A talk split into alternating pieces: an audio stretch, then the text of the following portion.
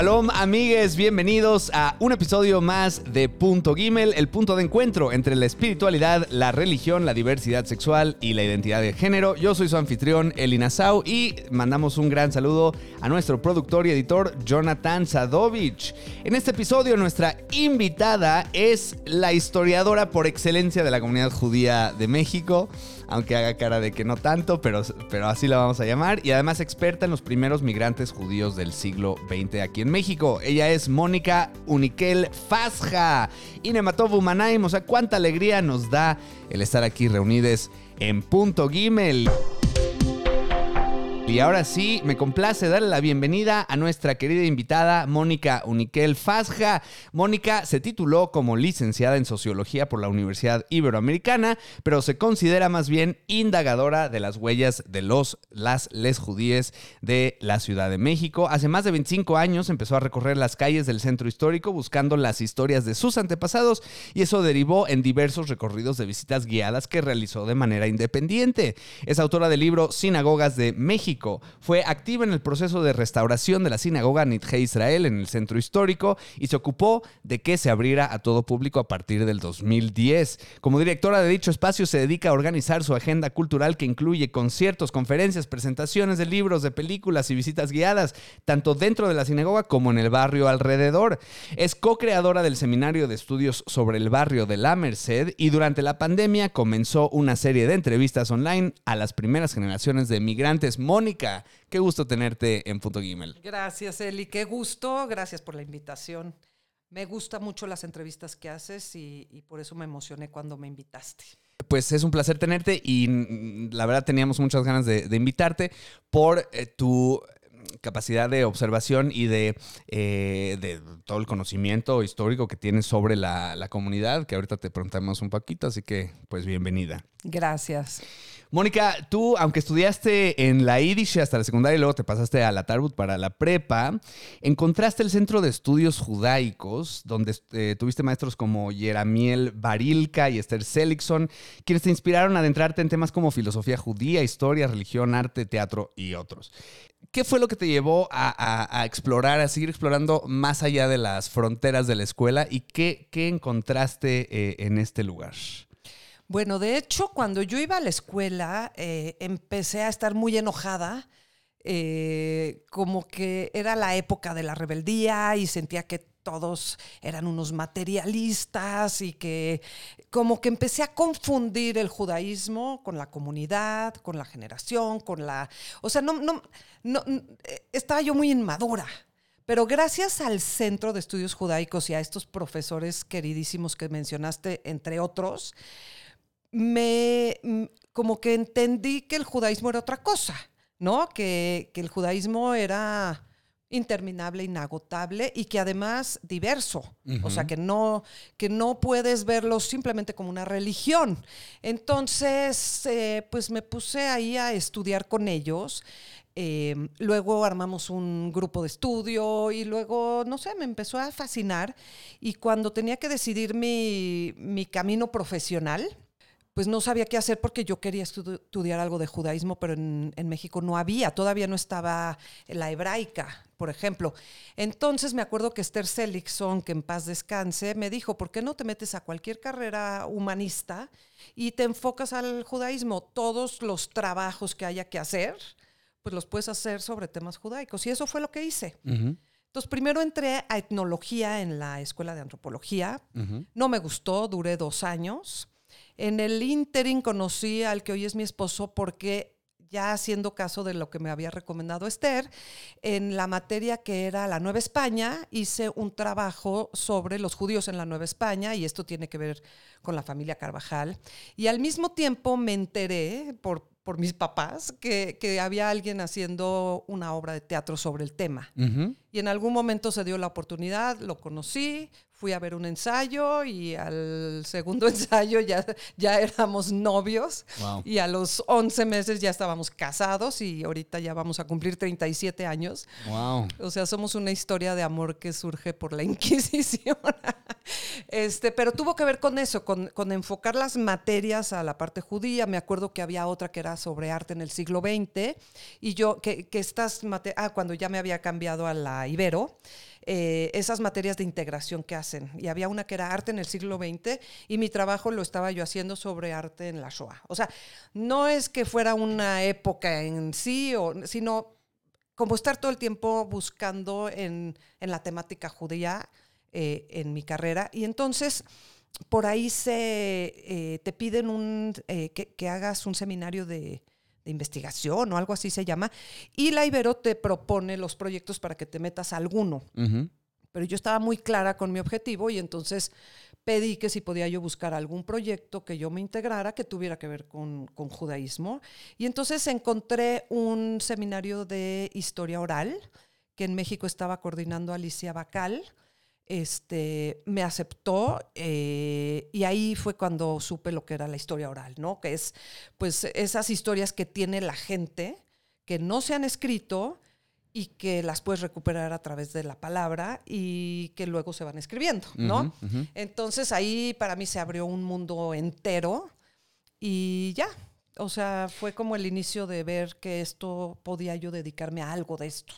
Pero entonces, a pesar de tu, digamos, rechazo o no entendimiento de lo que tú considerabas judaísmo en las escuelas, el judaísmo siempre fue parte importante y, y querías explorarlo de, de- de una manera u otra, lo que estoy entendiendo. No sé si siempre, o sea, ¿O qué fue lo que detonó y esta... ni siquiera me expliqué bien con lo del antes de la, cuando yo era una eh, puberta rebelde, o sea, de que no, como que no entendía bien, pero mi casa, por ejemplo, fue una casa tradicional, pero totalmente secular, aunque mi mamá venía de una casa ortodoxa, ortodoxa, mi papá venía de una familia de la escala, ¿no? De la ilustración, de que venían de Rusia, de Ucrania. De hecho, no, no tenían rela- tanta relación con los judíos, no hablaban yiddish, era gente como que estudiaban francés y demás. Y, y se la jaló hacia el lado más secular del judaísmo. Entonces me metieron a la Yiddish y luego fui a la Tarbut, pues yo creo que un poco para que pertenezca, para que pueda yo tener esa identidad, pero no es una identidad que nos daban con mucha fuerza en la casa. Aunque nunca estuvo en duda que fuera una casa judía y demás, pero no se vivían las tradiciones. O sea, las fiestas nos enterábamos porque en la escuela estaba en el calendario. ¿Me entiendes? Más que nada. Entonces me empecé a meter realmente más cuando fui a estas clases del Centro de Estudios Judaicos, que pues era, era muy, eh, muy apasionante, realmente muy apasionante. Me acuerdo haber estudiado cosas de la Biblia este, de una manera que nunca nos enseñaron en la escuela. ¿Tú crees que las escuelas hoy en día incorporaron este un poco lo que, lo que tú podías aprender en e- estos otros lugares o siguen las escuelas eh, con, de esta manera más tradicional de No enseñar? sé. La verdad no sé. No o sea, ya, ya tuve tres hijos en escuelas judías y en diferentes y no siento que hayan, que hayan adquirido esa, esa pasión. Eh, yo creo que no ha cambiado mucho. Ok. Yo creo que no ha cambiado mucho, pero no sé. O sea, habría que ver porque si te toca un buen maestro, por ejemplo, de Tanaj, o te toca un buen maestro de historia judía, te, te va a hacer toda la diferencia. Nunca vi a mis hijos llegar emocionados a platicarme algo de esas temáticas, pero tampoco son sus pasiones. Ya. O sea, hay hijos que adquieren las pasiones de sus papás y se van por ahí. No ha sido mi caso. Ok, ok. Bueno, ahora que Tienen mencionas- otros intereses completamente. Sí. Está bien, pero tú curiosamente eh, sí te fuiste por esta vía que, que se me hace interesante, que dices que en tu casa, aunque no, eh, no eran como religiosos per se, sé que, por ejemplo, tu papá luego se metió a temas de eh, logoterapia, de Víctor Frankel, tu mamá igual tenía esta pastelería o como tienda de, de productos Adasa, ¿no? Que productos eh, como judíos, eh, de, de pastelerías. O sea, eh, no, no eran productos judíos. El nombre Adasa se lo puso porque era el nombre de su mamá. Era el mm, nombre de mi abuela y pues ya había muerto y quería de algún modo pues honrarla con el nombre de la tienda. No se lo pudo poner a ninguna nieta. Este, pero eh, mi papá fue, o sea, cuando, cuando él era arquitecto de profesión y en algún momento viró hacia la eh, gestalt y la logoterapia. La verdad es una historia fascinante porque fue después de los 50 años que se dio cuenta que esa era su pasión.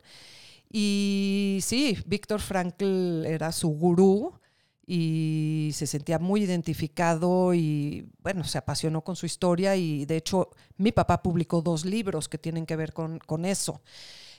Y al, eh, al, introducirse en la filosofía a fondo, eh, pues sí, estuvo, estuvo mucho más eh, involucrado. Me acuerdo ya muy al final de su vida empezó a, a platicar con mi esposo sobre que, que, dónde podría leer algo del Talmud.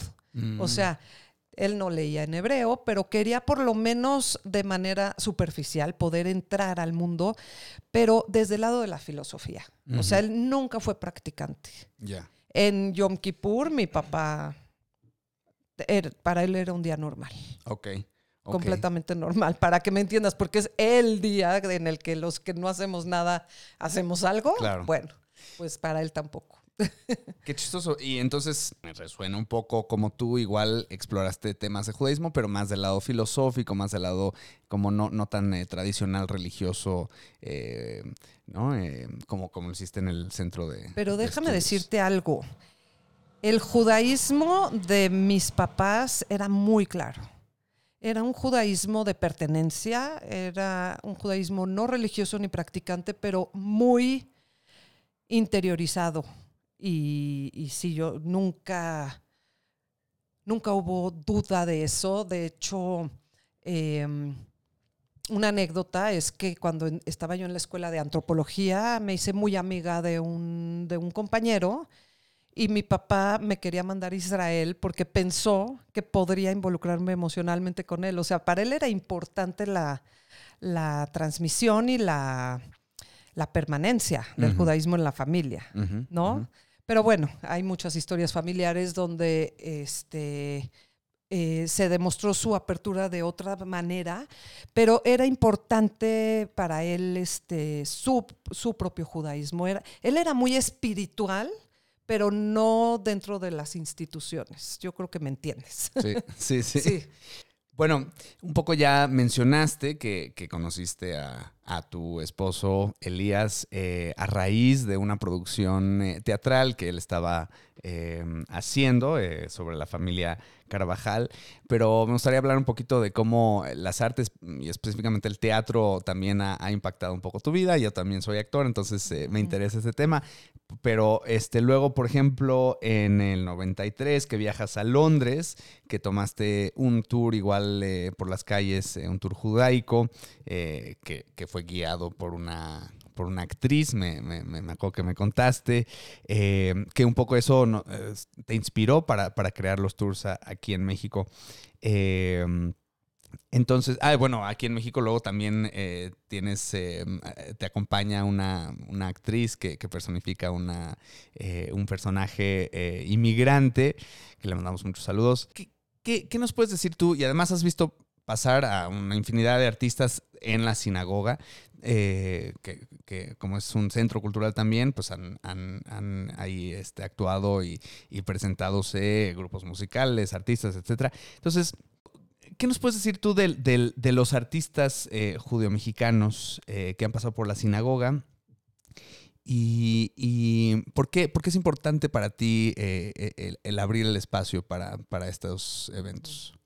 Ay, pues qué padre tema, gracias, porque o sea, yo realmente no tengo nada que ver con el teatro en cuestión de actuación o de nada, ni siquiera soy experta ni, ni voy tanto a, como, como usuaria, digamos, pero cuando yo conocí a Elías fue riquísimo, para mí se abrió un mundo, porque justo él estaba produciendo esta obra que, que, es una obra de Sabina Berman, que ganó un premio de teatro en dramaturgia y que eh, me abrió a mí el te, eh, como, como conocer ese mundo.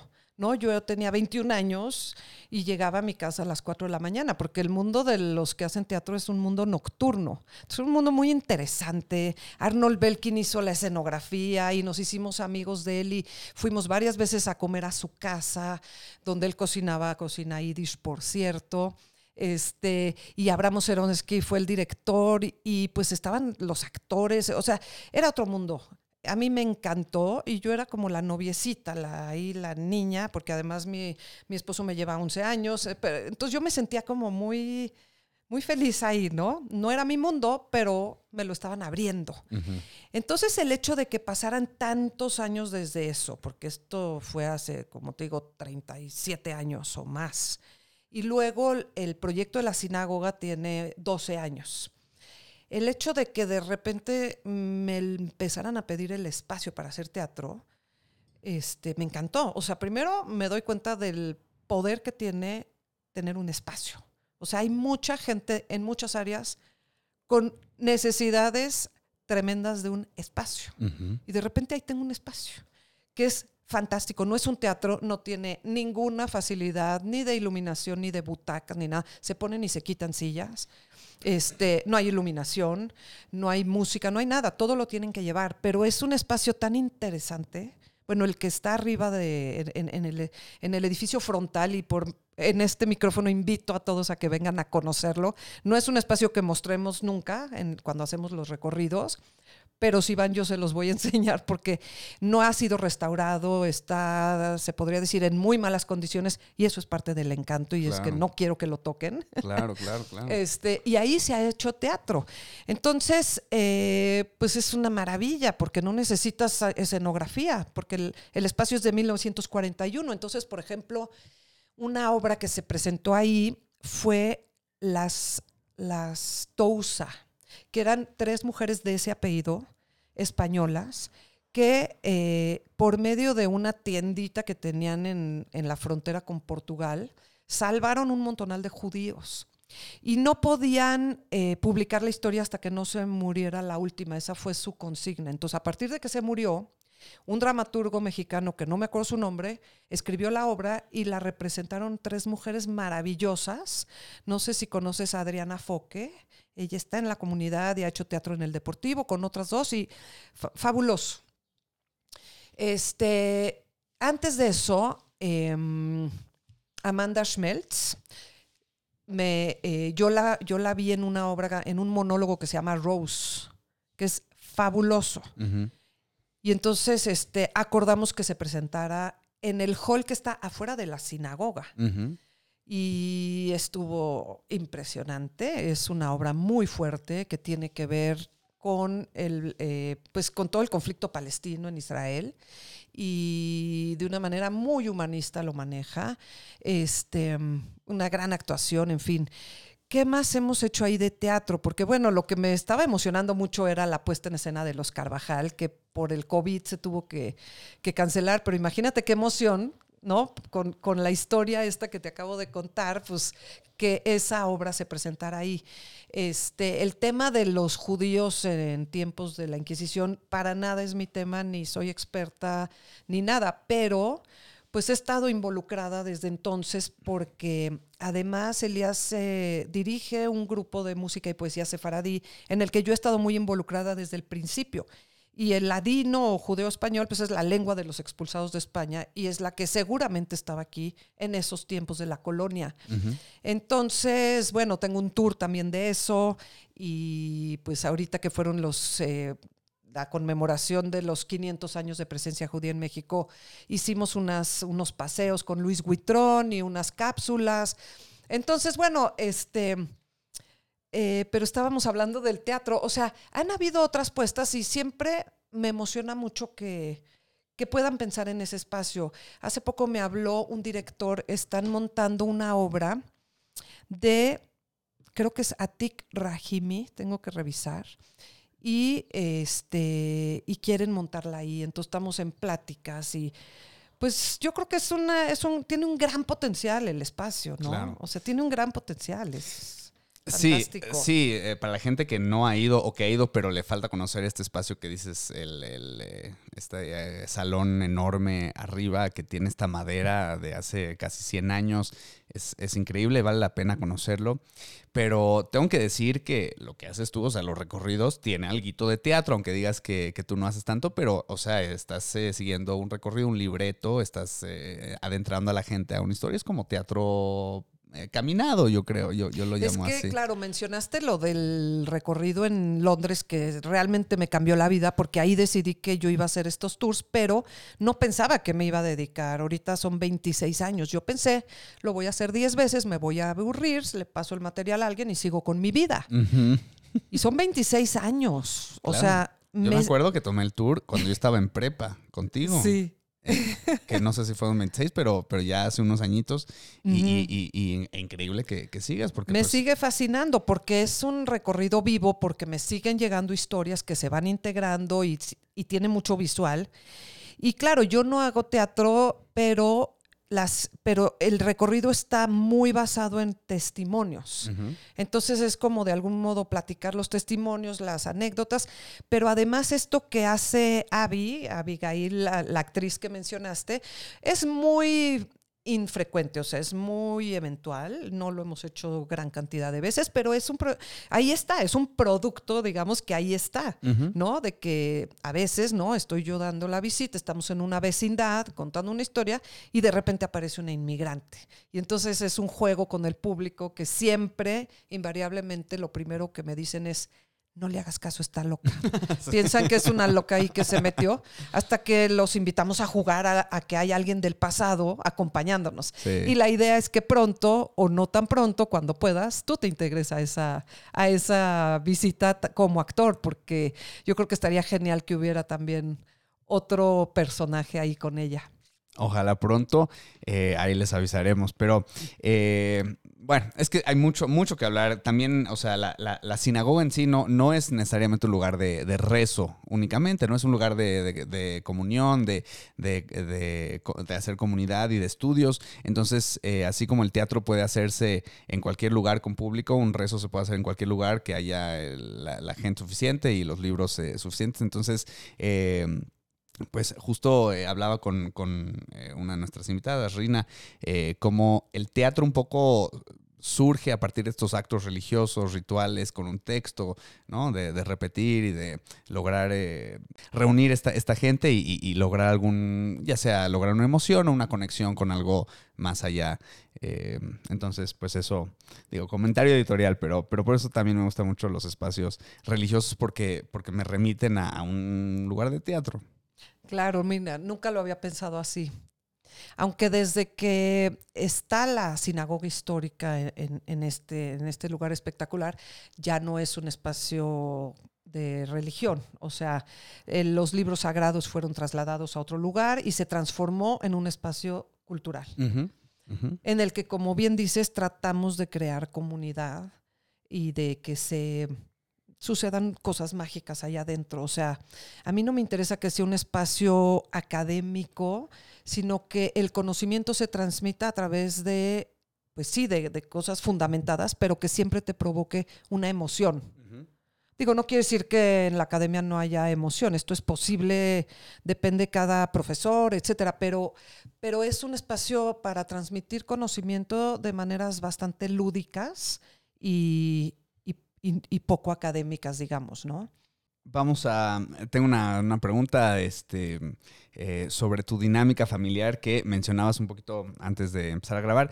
Que eh, dentro de tu familia, eh, eh, tu, tu esposo tiene una ideología un poco más tradicional, más ortodoxa, y tú tienes una, una visión más quizá laica eh, o cultural del, del judaísmo. Entonces para las familias que puedan tener eh, diversidad de opiniones o de ideologías o de creencias, ¿cuál es tu recomendación para poder tener una, dinámica familiar exitosa como, como la tuya?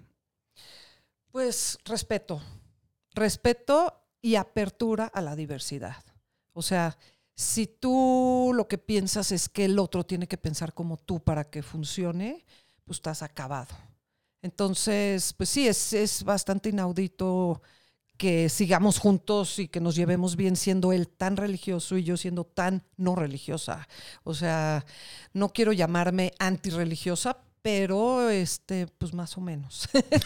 ¿No? O sea, pero desde el día uno, eh, eh, en primer lugar, él, no se ha movido de donde empezó, porque también hay parejas que tienen conflictos, porque empiezan un camino más o menos igual y de repente a uno de los dos eh, le entra otra manera de vivir el judaísmo y se vuelve muy ortodoxo y eso puede provocar muchos conflictos.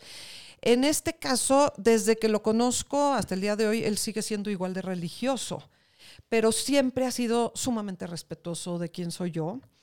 Yo también he sido muy respetuosa de él y entendí sin tenerlo que discutir que mi casa tendría que ser kosher para que él pueda vivir ahí y para que él pueda estar cómodo, que habría que hacer limpieza en Pesaj y tener dos vajillas y este cuidar las fiestas, etcétera. Pero, por ejemplo, en Shabbat, pues si yo prendo luz o si yo oigo música o lo que sea, él no tiene bronca. O sea, mientras, mientras él pueda seguir haciendo lo que él hace y, y, y yo no lo juzgue, y mientras yo pueda seguir siendo quien soy y él no me juzgue y ella respeto, pues ya, o sea, no, pero no siempre es fácil. ¿no? Aquí yo creo que Elías es sumamente inteligente y este y bueno, yo a lo mejor a veces hago más pataletas porque a veces yo, yo soy muy racional y quiero entender todo. Y después de varios años de convivencia, por ejemplo, con lo de Pesach, me di cuenta que no había nada que racionalizar ni que entender. Había que aceptar que si para él es importante, eso es todo lo que es necesario saber, porque no lo iba yo a poder entender. O sea, mm. para mí no tiene lógica que tengas que usar otros platos y que, o sea, los lavas con agua y jabón, no hay nada que se penetre ahí. Pero hay, hay otra dimensión en estas cuestiones que yo no estoy capacitada a entender, mm. porque yo no tengo esa fe.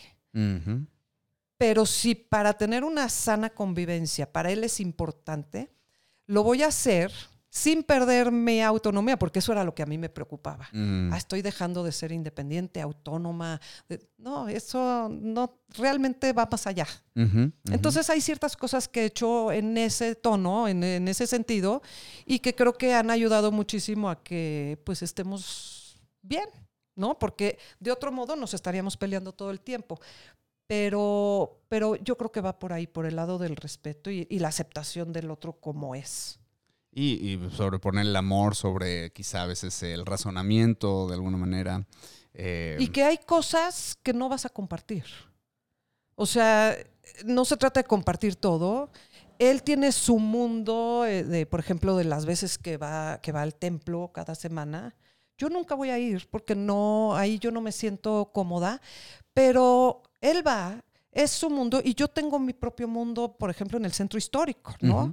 Este, donde está bien, yo prefiero, o sea, está bien, está bien. Yo creo que eh, luego hay eh, malos entendidos de que en las parejas hay que compartirlo todo y hay que, mientras tengamos otras cosas que compartir, que sí las tenemos, pues está bien, ¿no?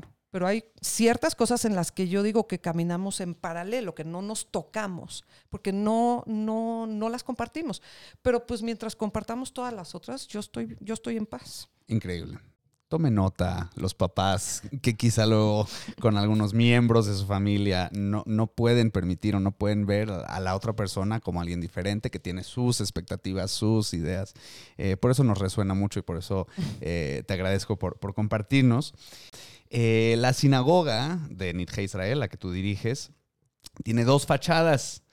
La que da a la calle, que es discreta, sea, pasas por ahí y no te das cuenta que, hay una sinagoga. Y la segunda, ya que entras, que, bueno, ya ahí es la réplica de esta sinagoga de, Lituania, que es preciosa, eh, y ahí sí ya aparece sinagoga. Entonces, eh, los fundadores eh, quizá tenían miedo de, las persecuciones que habían vivido en Europa, y entonces por eso decidieron esconder la fachada real. Sin embargo, tú has abierto las puertas de esta eh, sinagoga a la población en general, no solo a la comunidad judía, sino a la población de, de, de México en general, con la creencia de que la aceptación proviene de una mayor visibilidad y accesibilidad a la información y apreciación eh, histórica.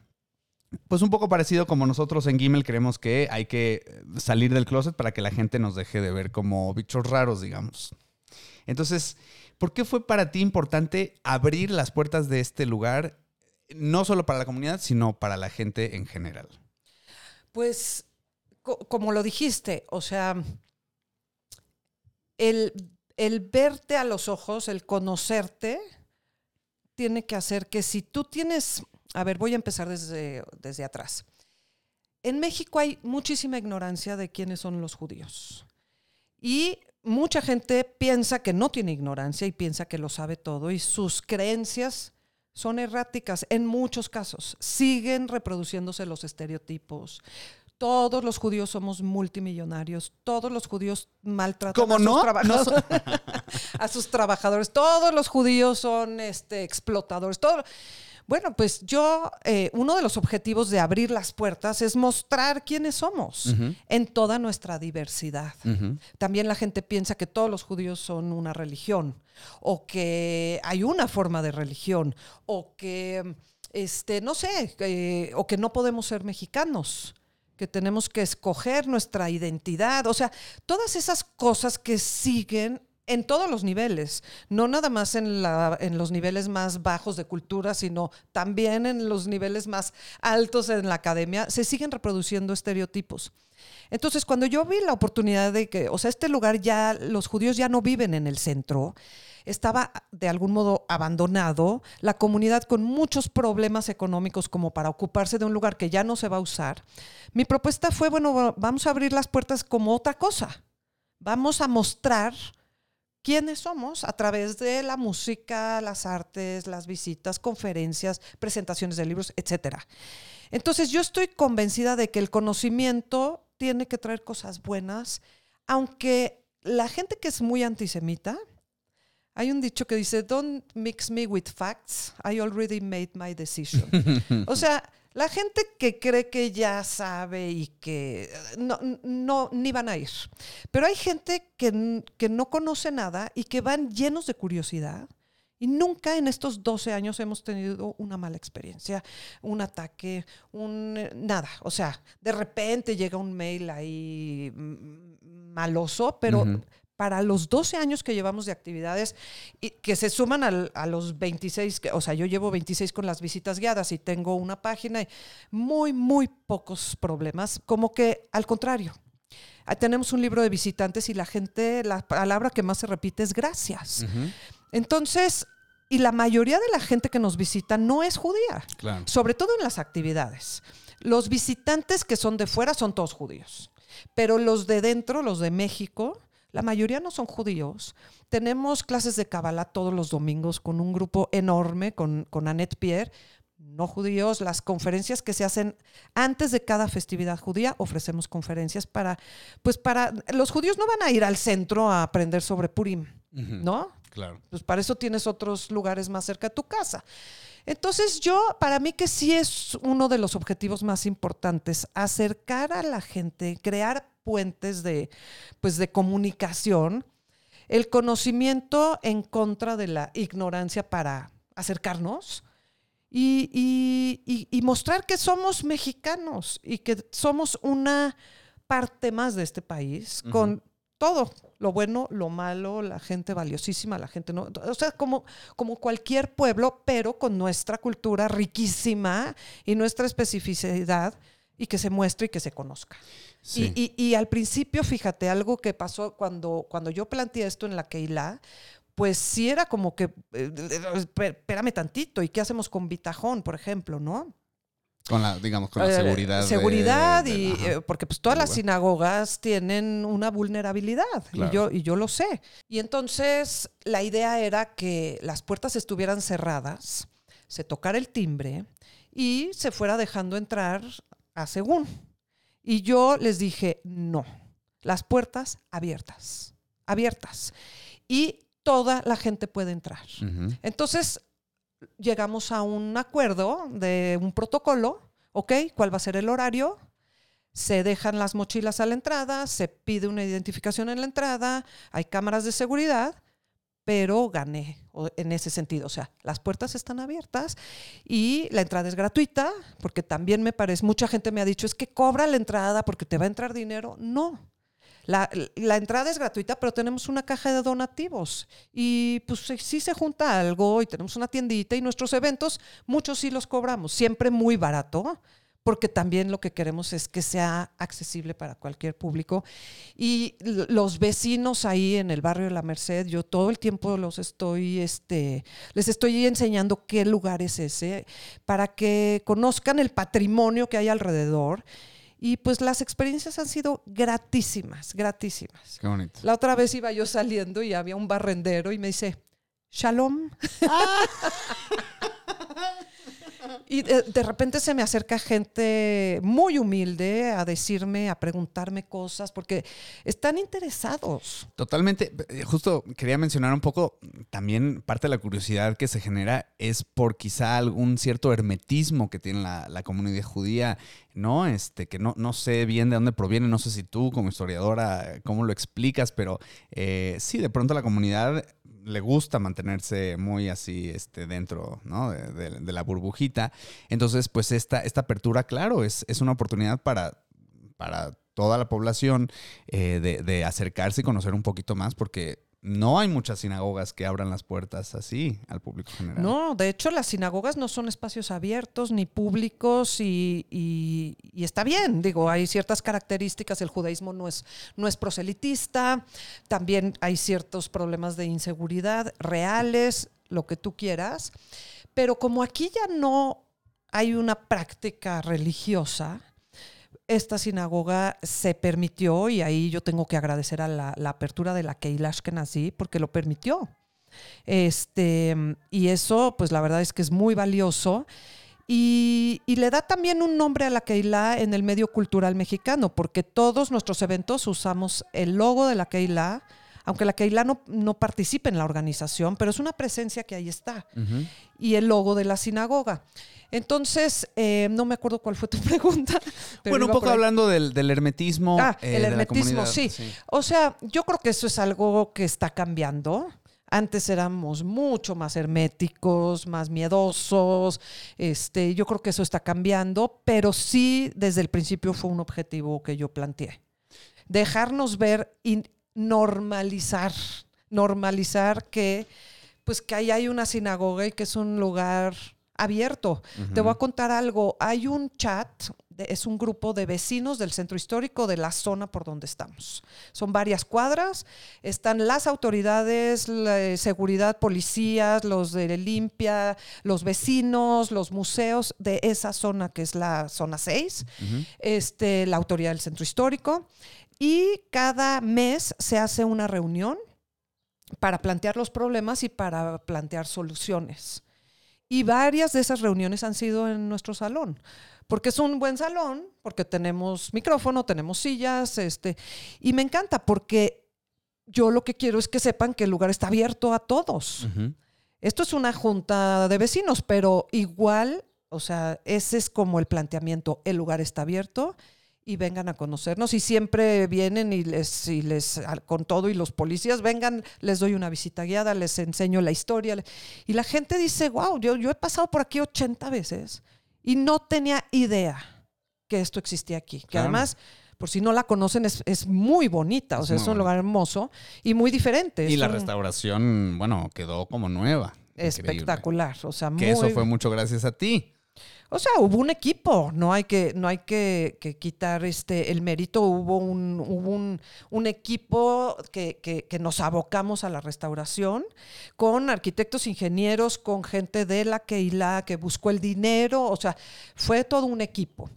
Pero cuando terminó la restauración, el equipo siguió con sus vidas y yo me quedé. O sea, yo, yo digamos que adopté esto como un proyecto personal y de manera voluntaria. este, porque tengo el privilegio de poderlo hacer, porque si no pudiera, pues no. Gracias a, pues gracias a Dios, o gracias por, por, por, por eh, permitir este que, bueno, eh, por, por, por poder hacer esto y, y, pues todos salimos eh, ganadores por eso. Bueno, ya estamos por terminar, Mónica. Eh, nos gusta terminar con preguntas ráfaga inspiradas en Shabbat, pero hablando de Shabbat, eh, te quería preguntar porque leí por ahí que tú te has referido a Shabbat como un regalo para la vida. No sé si Sí, sigues pensando. no sé eso. dónde lo viste, pero Hay una entrevista que te hice. ¿Sigues, Es- ¿sigues eh, pensando eso? O, sea, sí, sí, sí, sí, totalmente con todo y que creo que ya quedó muy claro que no soy religiosa. Yo hago un Shabbat eh, a mi manera, digamos, ¿no? O sea, y, y- a veces se rompe cuando, cuando algo me hace no cumplirlo, pero en general intento que a la hora que empieza Shabbat prender mis velas que me encanta y pido mis deseos, ¿no? O sea, quizás no hago una oración a Dios, pero, pero pido algo. Este, la luz, pues siempre te conecta con cosas más luminosas, obviamente. Eh, compro eh, flores, eh, pongo mi mesa y siempre es la noche en la que no tenemos prisa y podemos platicar de cosas importantes o no. Y a lo mejor después ver una película. O sea, este, eso también ocurre, pero, pero es un desconecte. Yo durante Shabbat no trabajo. Al otro día, el sábado, Elias va al templo, regresa, tenemos un brunch en el jardín, oyendo a los pajaritos, a veces con invitados, a veces solos. Bueno, todos los sábados vienen mis nietas con mi hija, es, delicioso. Y este y luego nos va, eh, leemos o jugamos o yo qué sé, y, a las tres y pico nos vamos caminando a casa mi suegra, donde vemos a la familia, comemos delicioso, y ya de ahí, pues a veces me voy antes de Shabbat, a veces no, pero creo que es un regalo porque es una oportunidad de cambiar de espíritu, de cambiar de aire, de eh, relajar el cuerpo y el espíritu. Y yo creo que es lo más sabio, de las cosas más sabias que tiene el judaísmo, porque es, es una cuestión completamente humanista, humana. O sea, si tú no eres religioso, pero cumples con las otras cosas, estás conectado con tu familia, con otro tipo de lectura, que no es la lectura obligatoria por el trabajo, eso son otras cosas. Entonces, es un regalo de la vida y se los recomiendo mucho. Tomarse un, un breakcito y, y- y poder respirar. eh, sí, Porque además muchos domingos yo trabajo en los recorridos, en Claro, las claro, actividades. claro, claro. Sí, Mónica, ¿qué te provoca la palabra Dios? un misterio todavía irresuelto para mí. O sea, no me atrevería a decir que no existe, pero tampoco estoy segura de que existe. Y sí creo que los hombres hemos creado muchas cosas a nuestra imagen para poder estar más tranquilos y para poder entender lo que no entendemos o para poder de- delegar lo que no entendemos para, para poder funcionar ante tanto misterio y tanta catástrofe. Pero no es, o sea, me encantaría, me encantaría yo eh, tener esa fe, pero no lo he logrado. Aunque creo en las fuerzas de la naturaleza y me dejo envolver por ellas y, y creo en el misterio de la vida y hay cosas que digo, no, no, no puede ser. No puede ser tanta magia. Pues lo, lo puedo llamar así, pero el Dios, digamos, de las reglas, el Dios de la, quizás del miedo, el Dios, eh, eh, no, no sé cómo explicarlo. O sea, el Dios de la religión no es mi Dios. Eh, sí, justo una de las cosas que yo le celebro al judaísmo es esta invitación al cuestionamiento, al no, no necesariamente tener que vivir un judaísmo así igual para todos, sino que puede uno explorar eh, lo que, lo que le, le puede funcionar. O por lo menos así yo, yo me identifico, entonces eh, me, me resuena lo que, lo que dices, eh, me identifico. Bueno, Mónica, ahora sí vamos con las preguntas de Shabbat. La pregunta sobre las velas, sobre espiritualidad, ¿qué ilumina tu vida? ¿Qué le da sentido a tu existencia? Bueno, yo, yo me considero una persona con una enorme capacidad de asombro ante los pequeños detalles. Entonces, lo que he estado haciendo con más intensidad en los últimos meses que siempre, pero siempre, es recorrer las calles de la ciudad y todo el tiempo eh, me estoy admirando con cosas que podrían pasar desapercibidas en, en muchos casos, pero que yo estoy ahorita muy alerta a, a, pues a las pequeñas sorpresas que te da una pared craquelada o una planta que sale del muro o las bellezas de la naturaleza más obvias, ¿no? Porque lo busco, voy a buscar mucho eh, en estas caminatas. Entonces, por ahí va más esto. La pregunta de la Jalá sobre conexiones, como la trenza de la Jalá, ¿cómo estás conectada con el mundo? ¿Qué comunidades o grupos de personas son las que enriquecen tu vida? Bueno, primero que nada mi familia, que se ha ido agrandando felizmente. Soy abuela, eh, me divierto muchísimo. La familia, también la familia de mi esposo, mi hermana, ante todo. Digo, hemos perdido a mis papás hace poco y pues me conecto con ellos de otras maneras, pero los extraño horrible. Tengo pocas, pero extraordinarias amigas, que son mis hermanas y bueno, en, la sinagoga se dan también conexiones importantes. Esas serían las más importantes. No soy una persona muy social. Me gusta mucho la soledad y, y, la necesito a grandes dosis, pero disfruto mucho cuando estoy con mis amigas. Y por último, la pregunta del vino sobre fiestas, pasatiempos, ocio. ¿Qué, ¿Qué, te gusta hacer para divertirte? ¿Qué te hace vibrar alto? Me gusta ir al cine, me gusta oír música, pero soy muy casera. Soy muy casera y bueno, me fascina viajar cada vez que puedo. No soy muy pachanguera, no soy de tomar una copa de vino tinto de repente. O sea, para ciertas personas creo que soy aburridísima. Pero aquí no estamos para satisfacer a, todas las personas, entonces eh, lo que te funciona, pues, pues está, está muy bien. Pues Mónica, hemos llegado al final de, nuestra entrevista, te agradecemos muchísimo. Regálanos por favor las redes de la sinagoga y cómo podemos visitar. Bueno, pueden ir todos los días menos los sábados, entre 11 y 5. Y si quieren ir antes o después de esa hora, eh, tocan el timbre. Pero esos son los horarios oficiales y es Justo Sierra 71. El mail es sinagogajustosierra.gmail.com porque pueden mandar un mail para pedirnos que les mandemos mails de todas las actividades que hacemos. Pero la manera más efectiva es entrando a Sinagoga Histórica Justo Sierra en Facebook Sinagoga Justo Sierra en Instagram. Em, ¿Qué más? 55 55 22 48 28. También si quieren oír nuestra voz. Y pues vayan, tenemos muchas actividades. Tenemos visitas guiadas el segundo domingo de cada mes al barrio de los inmigrantes judíos, que son padrísimas esas visitas. Y el último domingo de cada mes, este año tenemos un proyecto de cada domingo, último domingo de cada mes, hacer una visita diferente, especial, siempre explorando la presencia judía en la Ciudad de México. Excelente. Eh, yo también se lo recomiendo muchísimo. El tour vale mucho la pena, eh, ya sea dado por Mónica o alguien del equipo. Eh, sí, tenemos un súper equipo de guías ya maravilloso. Sí, entonces no, no se la pierdan, de veras, es recomendadísimo eh, por su servidor. Pues amigues, eh, les invitamos a ustedes también a seguirnos en las redes sociales de Gimel. Estamos en Facebook, en Twitter, en Instagram, en YouTube eh, como Gimel MX. También nos pueden echar un correo a contacto. Le mandamos un gran saludo a Jonathan Sadovich, editor, productor, y yo me despido. Soy su anfitrión, Elina Sau. Que tengan una excelente semana, semana de paz. Shalom, amigues. Las opiniones expresadas en este podcast son exclusivamente de quien las emite y no necesariamente representan la opinión de Fundación Gimel AC y sus afiliados, por lo que nos deslindamos de cualquier responsabilidad de las opiniones de les invitades.